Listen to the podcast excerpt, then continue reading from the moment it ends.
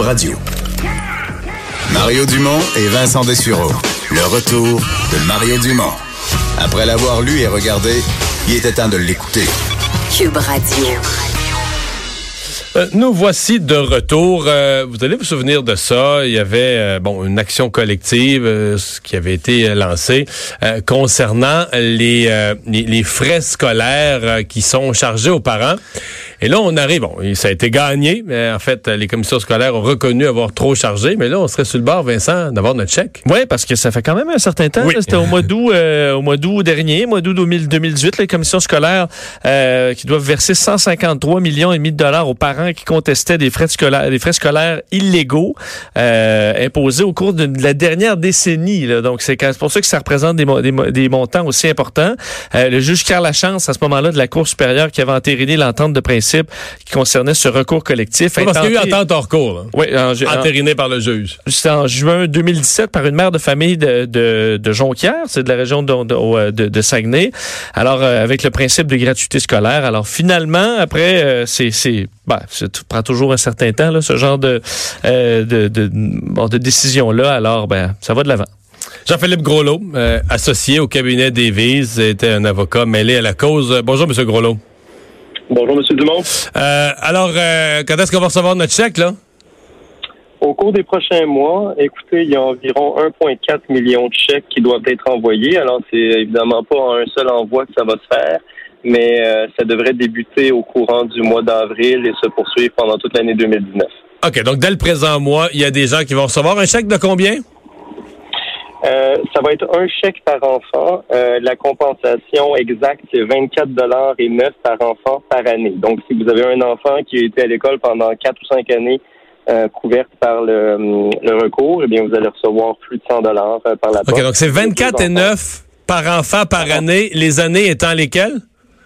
Les années étant les années 2009 à 2016.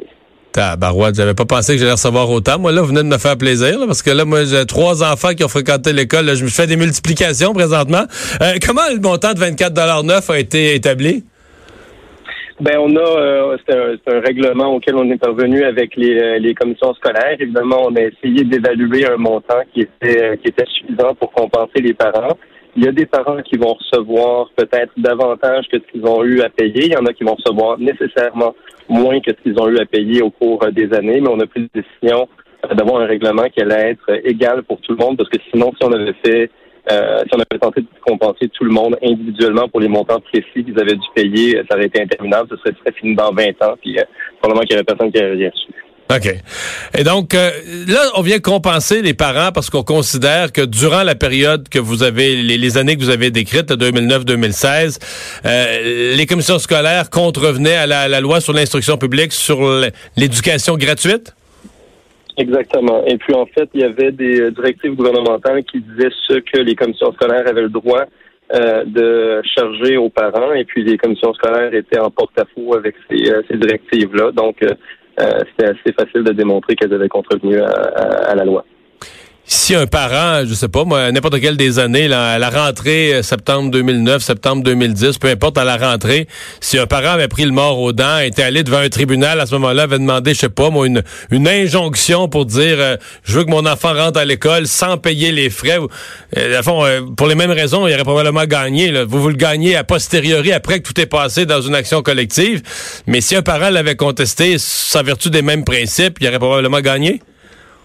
Ben, c'est une injonction, euh, là, ce dont vous parlez, c'est une injonction permanente, là, euh, parce que sur euh, une, injonction temporaire, vous n'allez probablement pas gagner, parce que ces dommages-là peuvent être compensés par une somme d'argent. Ouais, effectivement. si, vous avez demandé une, si, vous avez demandé une injonction permanente, ça aurait probablement pris encore une fois beaucoup de temps. Puis entre vous et moi, l'action collective était l'équivalent de dire aux commissions scolaires, changez vos politiques maintenant. Le problème, c'est qu'elles l'ont pas fait avant que le règlement soit, soit atteint.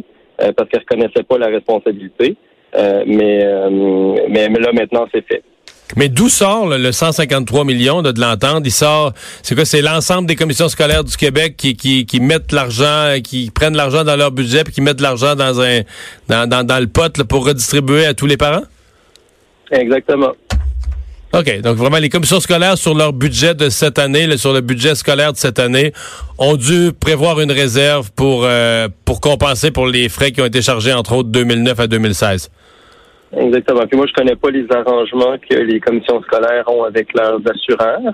Euh, je sais qu'il y a des poursuites qui sont entreprises dans ce sens-là. Et donc, peut-être qu'une partie de ces fonds-là seront euh, assumés par des assureurs. Ah oui? tu peux-tu peux assurer ton incompétence si, si, tu respectes pas la loi puis tu, tu charges trop? C'est assurable, ça, l'incompétence? Je ne vais pas donner d'opinion aux assureurs sur ces questions-là. Ah, vous allez rester prudent là-dessus, là. Hein? OK. Ben, on va suivre ça. Merci beaucoup de nous avoir parlé, Jean-Philippe Groslot. Ça fait plaisir. Au revoir. Là, Vincent, je te vois qu'un crayon des mains. Tu comptes-tu pour moi, là? un peu. Moi, Julien, 2006, j'en avais déjà la première année, j'en avais déjà trois à l'école. une couple, là. Ben là, il y en a qui sont passés au cégep à l'université en chemin, mais là, ça fait plusieurs... Euh, Après moi, là, je dois avoir 14, 15 fois, 16, 17 fois le 24 piastres, moi, là.